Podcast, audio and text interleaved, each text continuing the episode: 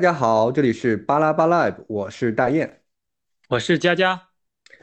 嗯，今天呢，我们这一期想要跟大家来分享一下公共卫生类专业的呃专业规划以及技能规划。因为一个专业的发展啊，它需要呃你需呃对它进行一个比较长时间的短期以及长期的一个呃计划。那在有计划的做这个事情的时候呢，呃，它可以高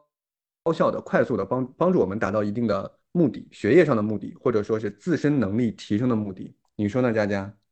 哎，没错，尤其是呃，现在在新新冠的这个背景下，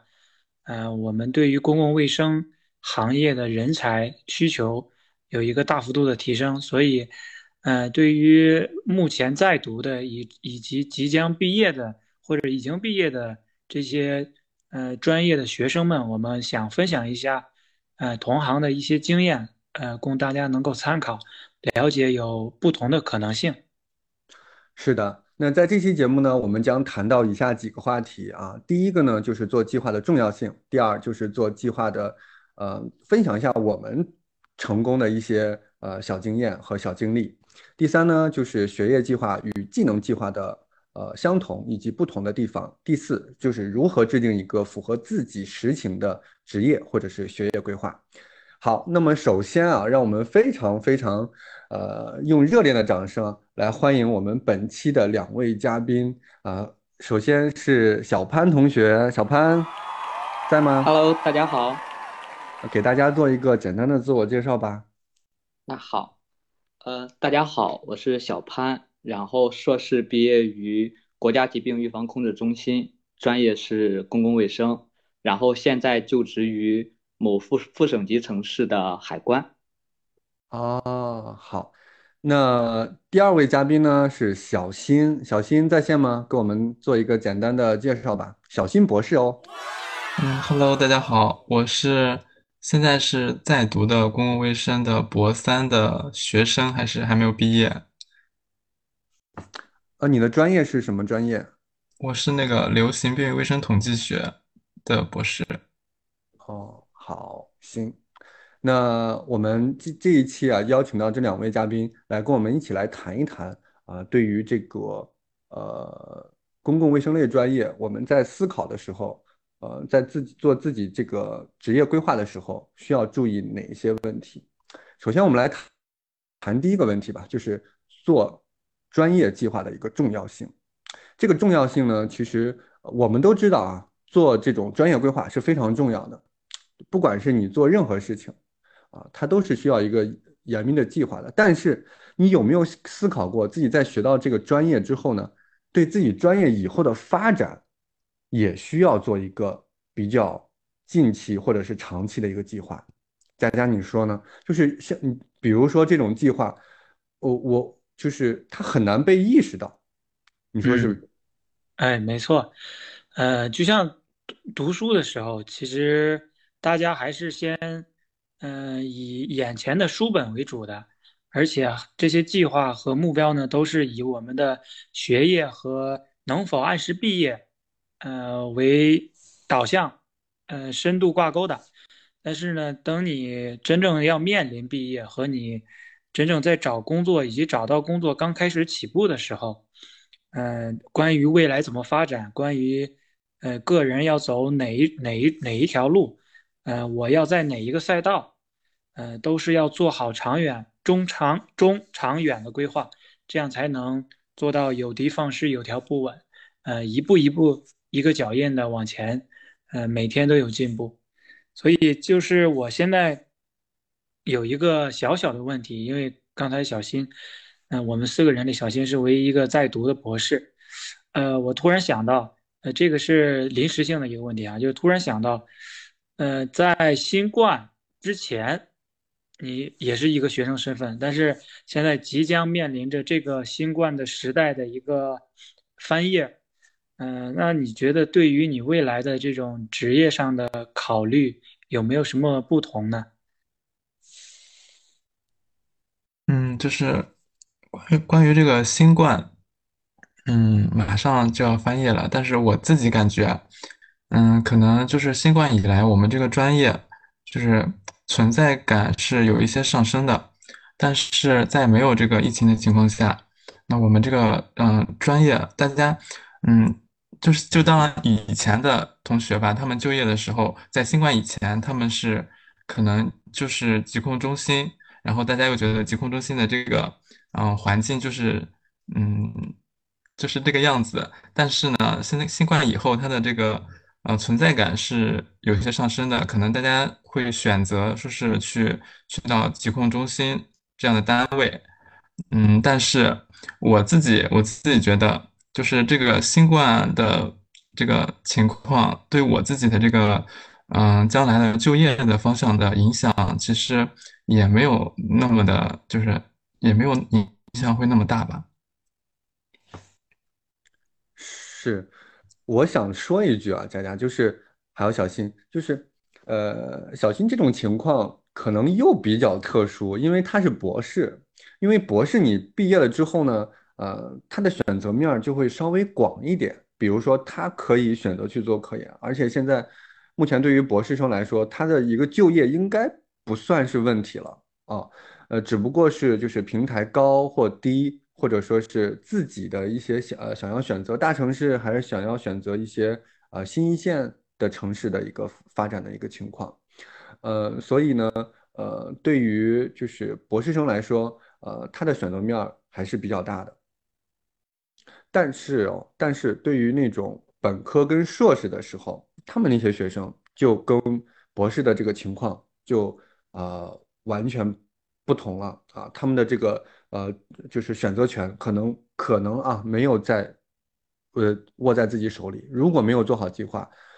就没有握在自己手里，那这个时候。可能还是一个被挑选的市场。哎，我我这一点是同意的。其实要想掌掌握工作上的主动权，嗯，以及就业上的主动权，还是要提前做好规划，谋划好自己未来的出路。嗯，这样我们才能，呃，心里更加有底，然后在竞争关系上也能更加，呃，快呃很快的脱颖而出。哎，佳佳。你什么时候开始意识到自己自己得做规划了？因为我记得啊，你看我之前，嗯，在本科的时候，我完完全全没有意识到自己要做职业规划。虽然说那个时候啊，我想法是肯定要读研究生的，但是等我读完研究生，我就意识到了，如果我把我的一些计划往前推，推到本本科的时候。很有可能在读完硕士之后，我手上的这个这个这个选择权会很多，所以在读硕士的时候，我看到了同学们的，就是跟我那些已经工作的那些同学，看到他们在去做那个呃职业选择的时候，我才意识到，哦，原来原来是需要做计划的，哦，是在研一的时候吧，就意识到了这个问题，尤其是对公共卫生类的，为什么呢？因为。呃，公共卫生就是这个这个专业就很很很 很模棱两可，因为它不像是那个呃那个临床，它非常的专，就是它以后肯定是去医院啊，就是很明确的一个方向。那我们呢，嗯，我们的这个公共卫生职业医它是没有处方权的啊。如果是他去去医院的话，或者是去疾控的话，呃，他以后的发展以及他以后的这个收入，哎。都是需要我们自己去考虑的，所以在那个时候，如果说自己想要有一些主动权，你可以选择，比如说啊，比如说一些呃统计公司，或者一些 CRO 公司，或者是去一些药厂去做科研部或医学部，那那个时候就得呃重一重点放把，就是把自己的这个技能，以后哎我就要培养这方面的一个一个一个技能。嗯，是，就是刚才你问到说什么时候开始做计划？嗯，对，我，呃，我也是，我我是有两两两种嘛，一个是学习计划，一个是职业计划。第一个学习计划，真正意识到要开始好好规划的时候，还真是大学也就大四，呃，大五即将毕业的那个阶段吧。呃，开始意识到，我当时也是不是很自信，觉得。如果现在直接去上这种劳动市场去和别人 PK，可能也不是很有竞争力，所以就开始意识到可能，嗯，读研和读博是未来的一条路，而且本来学医门槛就比较高，嗯，大家身边的同学普遍读研率也都比较高，所以当时就有一个学习规划，想着我一定要读流统这个专业，所以就当时，嗯，对于流行病和卫生统计就专门的做了一个学习计划，然后也是最后。还不错，呃，是连读，硕博连读，嗯，真正职业规划开始考虑，也是我我这人就是神经比较大条，是到了读博士的时候才开始考虑到职业问题，因为那时候是硕博连读，一想，哇塞，又五年，那我不用着急啊，前几年就，呃，吊儿郎当的，也没有太认真，但是逐渐等你身边的师兄师姐，就是你入学的时候，他们是师兄师姐。等慢慢过了几年，他们逐渐，嗯，走向社会，然后找到工作，开始职业生涯以后，你和他们沟通的时候，心里也会有一点点焦虑感，就想着，哇，每年的毕业生都在增多，那么我以后要怎么做？我到底就像你说的，我是去公司好，还是去疾控好，还是去高校好？嗯，还是去医院好？但说实话，呃，刚才和小新说的。观点是一样的，在新冠之前没有，其实尤其是博士生很少很少会主动去到疾控的。那你像我们我们两个来疾控也是因为在新冠的助推下，所以阴差阳错的来到疾控。嗯，那首第一次开始职业规划是在博士期间，那么真正的开始坐下来静下心来好好规划。职业道路就是真正的工作以后，因为这几年工作的，呃，这两年吧，赶上新冠，而且我们又是疫情防控的主要责任单位，所以就面临着很大的工作压力，也也不断的在想到底应该怎么发展，我我这条选的这条路对不对？嗯，也想过要换条路，也想过换一条赛道，然后也跟大雁之间有过沟通。所以，真正意识到职业规划重要性的时候，还真是步入呃职场，走到这一步的时候。但是那时候稍微有点晚，所以我还是建议大家要提前做好规划，多向身边的师兄师姐啊，或者是呃已经步入职场的这些认识的朋友们多多请教经验。这就是我的一个情况。是我呃跟你就是稍微有一点相反。嗯，因为学业的这个规划呢，呃，它，因为我们就是从本科啊、硕士、博士，就是这么一步一步走过来，所以我记得我当时在学校的时候，就傻乎乎的就跟着大大六走啊，就是呃读研啊、读博啊，就这么走。但是，嗯呃，我跟你稍微有一点不太一样的是，以及我自己感受特别深刻的是，就是要提前做好。一些技能或者是职业的一个规划，因为职业对应的其实就是技能。你想选择什么样的职业，呃，那个职业对应的这个技能你就必须得掌握。所以呢，呃，我在呃硕士期间的时候就学习，就是自学啊，就学了呃统计，就是流统这方面呃一些比较关键的一些证书啊，比如说 SaaS 的一个呃程序员的一个考试。当时我记得我我考的时候呢，还要选择中文呃 SaaS 程序员还是国际呃 SaaS 程序员呃 Global SaaS Programmer 那个考试。当时呃全呃就是 Global 的，它只需要在线就可以啊，你需要去当地的一些呃在线考试中心呃呃就是合规的一些考试点去考试，并且通过了就可以了。那中文的呢，还要去北京。呃，反正我当时想的是，既然学都学了啊，所以我就一定要把这个技能点给点上，所以就考了这个。另外呢，到博士阶段呢，因为我当时已经想比较想的比较清楚了，说以后这个统计这方面，呃，可能要做点事情啊，所以呢，嗯，就把统计师的证也考了。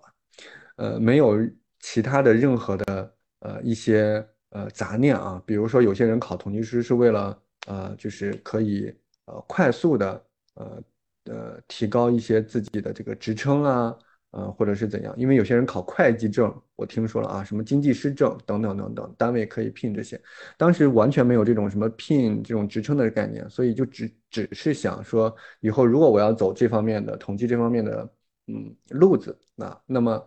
我只需要拿出我的证啊，统计证啊，以及统计分析相应的一些关键的程序的证书，OK。我给到用人单位，用人单位一看，也就不需要再问你了啊。所以，我当把这些证考了之后呢，我也发现了，就是他给我以后啊就业以及去应聘带来了非常多的好处啊啊！你在你的简历上，当你呃把这些证书就是亮出来的时候啊，基本上你就不需要跟他们呃过多的去说你的实力啊，你就可以证明到自己能够做什么事情。所以这也是做呃呃职业。规划就是做职业规划以及点好自己技能点的一个我自己的一个经验跟感悟。但是你刚才说的那个也非常对，就是我们工作了之后的这种职业规划，因为它更加的成熟，并且更加的全全面，要结合自己的特点。所以，呃，我们当我们在意识到这个问题的时候，就突然呃又回想起，就是在知乎上或者是在微博上有很多师弟师妹。就在跟我们问啊，我们呃以后想要去做什么什么职业，我们呃选这个专业是不是就可以了？选那个专业就可以了？No，所以我们在做职业规划的时候，我们想要强调的是，你选择职业专业很固然重要啊，但是它绝对不是决定性的，就是因为你选择了这个，你才能做那个，不是的，是因为你有相应的技能。当你给面试官、给用人单位提供出来你有相应的实力的时候。专业其实它并不能够决定你的去留啊，主要还是你的技能。我想这一点小潘可能感悟更多一点。嗯，他对我们就是我我是真的是呃很钦佩他的一个点就是，呃，他很乐于去尝试各个领域啊，以及呢，嗯，他在各个领域做都做到了一个非常不错的一个程度，包括他当时。呃，就是决定要参加考，呃，就是参加国考去考公务员的时候呢，他也是呃做了相应的准备，对不对？啊，最最终达到了一个自己的目的。但是呢，呃，据我所知，小潘之前其实并不是呃想去去想进到这个队伍里面的，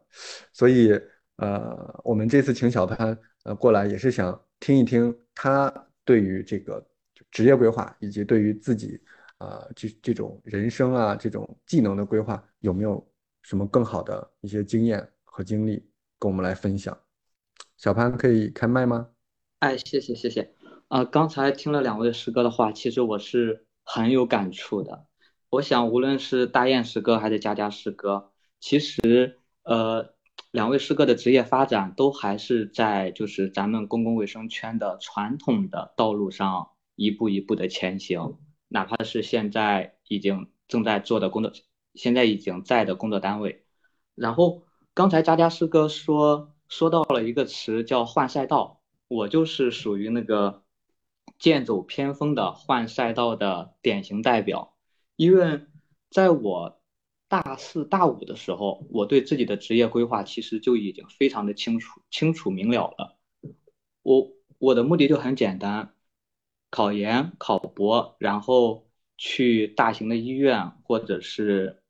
嗯，呃，家乡的呃高校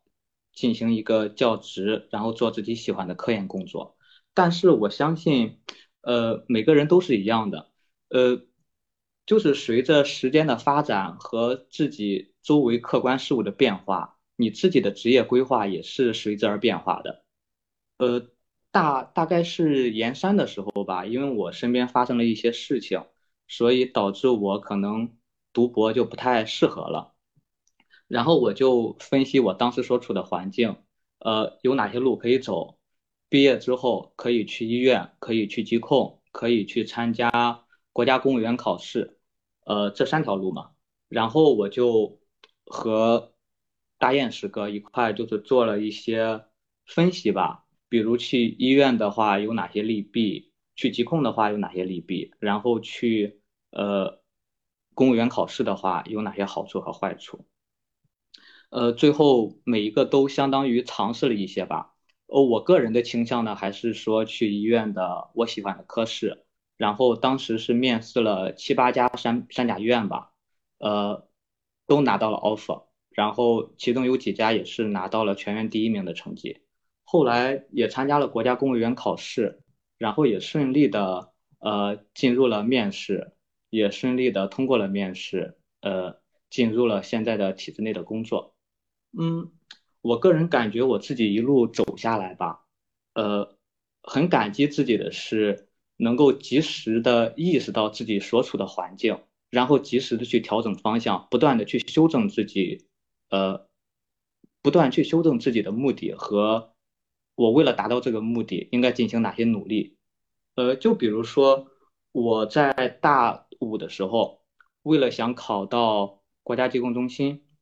然后我就认为那。呃，老师们想要什么样的学生呢？那肯定是想要能发文章的学生，科研，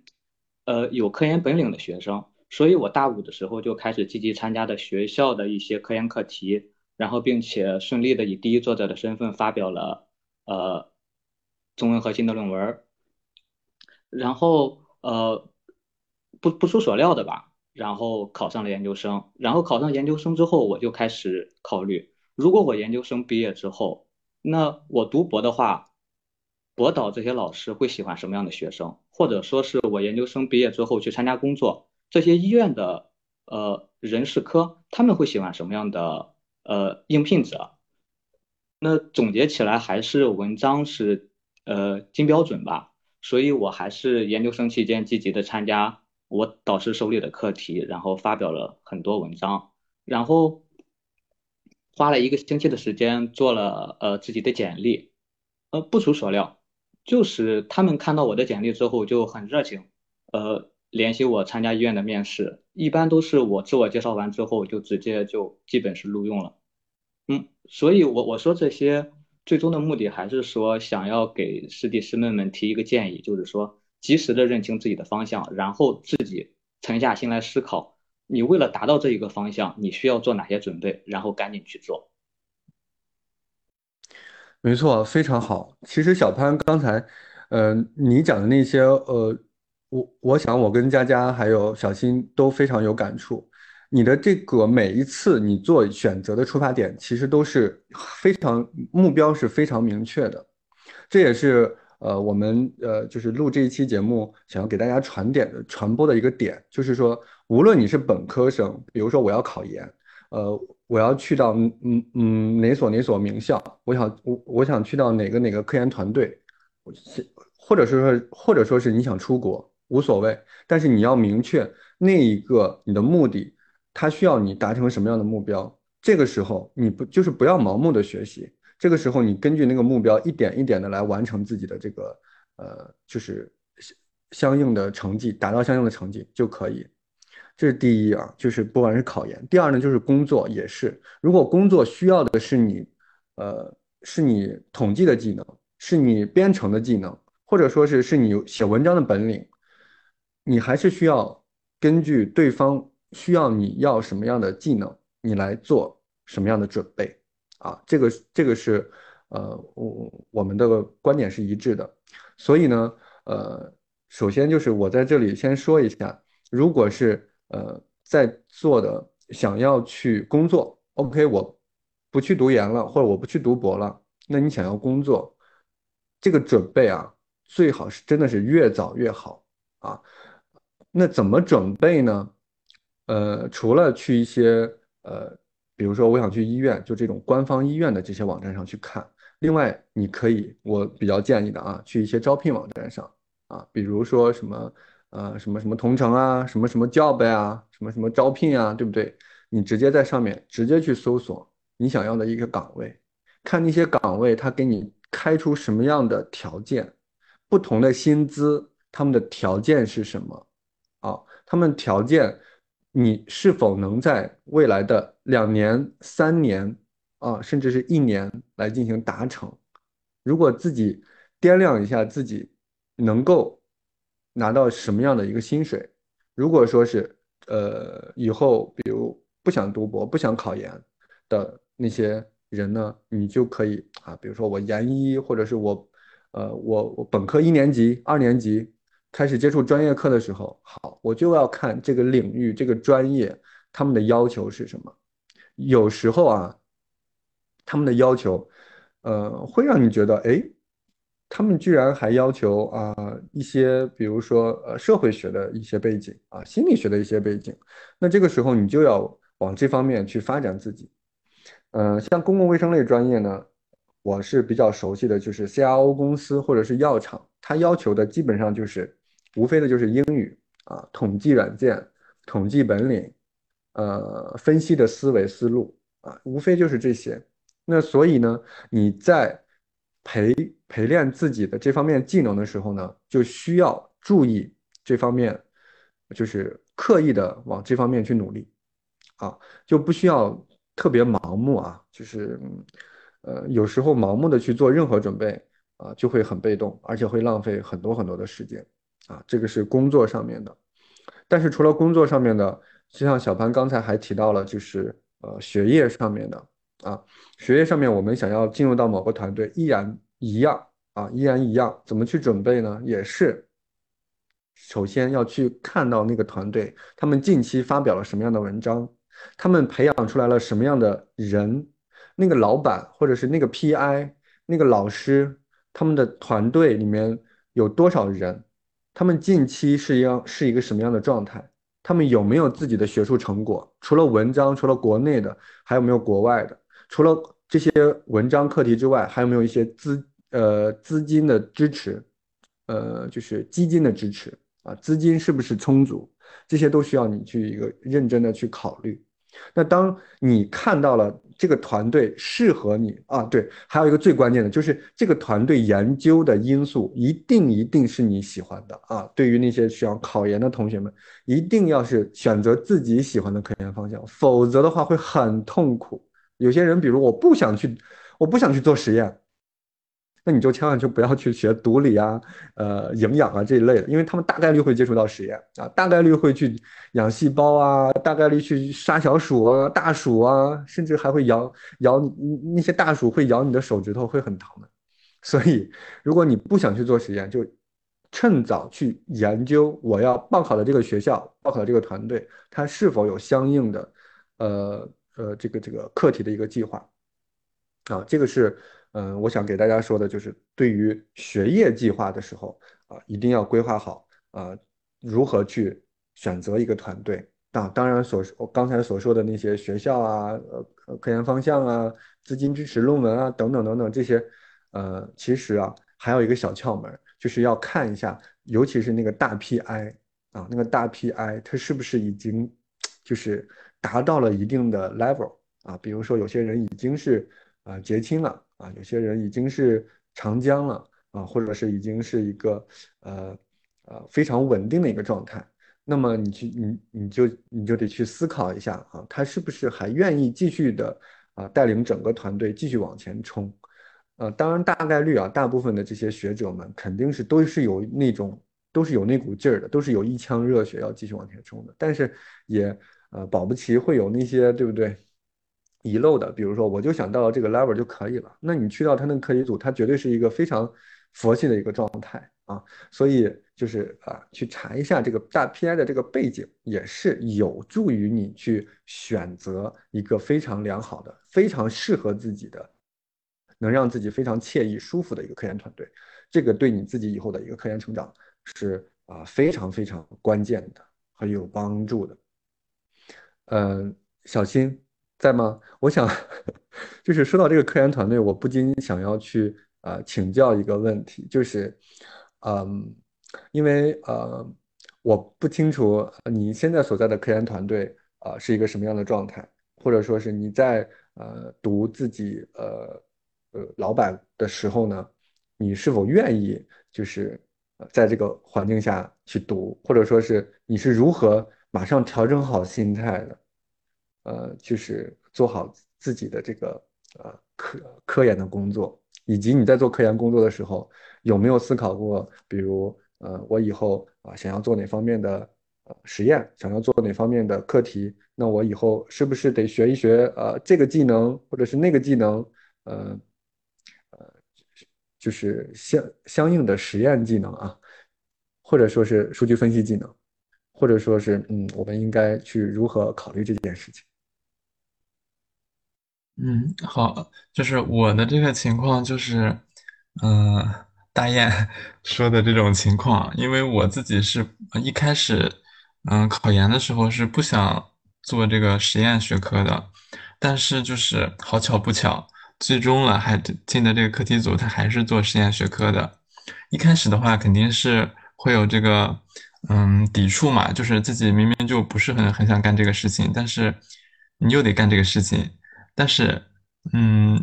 应该也应该也用不了多久吧，你就应该会认清这个现实，你就是要做这个，而且你还只能做这个。嗯，然后我的我的博士也是和我的硕士是一个课题组，所以说我在这个调整的上面有很长的一段时间可以自己去调整。我是一直到嗯博士博士二年级就已经博士课题都已经开始了。嗯，然后我就嗯觉得我那我肯定已经不能再考虑，就是嗯做统计啊那方面的事情了。然后我只肯定要安安这个安心下来去学习这个实验方面的这些情况，然后去学习做动物实验、做细胞实验等等。就是嗯你们的这个课题组，如果说你是处在一个你不能改变课题组的这么一个情况，那你就。好好的去接受，就是不要自己有太大的这个抵触的心理，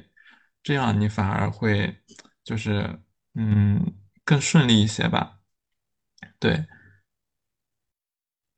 不过我听上去，其实你也不是说完完全全不想做这个实验，对吧？只不过是没有，呃，没有达到自己的预期而已，就是自己也可以做下去。对，对，对，是这样。是，但是嗯，现在就是，呃呃，如果说是给师弟师妹们建议的话，嗯，选择课题组其实确实还是很重要的，呃，就怕选到自己非常抵触、不想干的事情，这样其实是完全会影响你的学业，影响你对科研科学的一个呃看法，就会导致你会对这方面有很大的抵触情绪。你就没有办法静下心来去做实验、去做分析、去写文章。在这种情况下，呃，你读了三年，可能积攒下来的是各种各样的负面的情绪啊，这样也不利于你去做呃一个工作的选择，或者说是城市啊以后自己生活的选择。嗯嗯，佳佳就是我不知道还还有没有你还有没有什么想要给师弟师师妹们说的？我们刚对才对。对，就是刚才听到小新啊，还有小潘他他们说的这些，我觉得，呃，尤其是刚才小新提到的那一点，就是说，如果你在所在的课题组，或者说你选择的方向，不是你最喜欢的，或者你只能做这些，那我想，呃，告诉大家，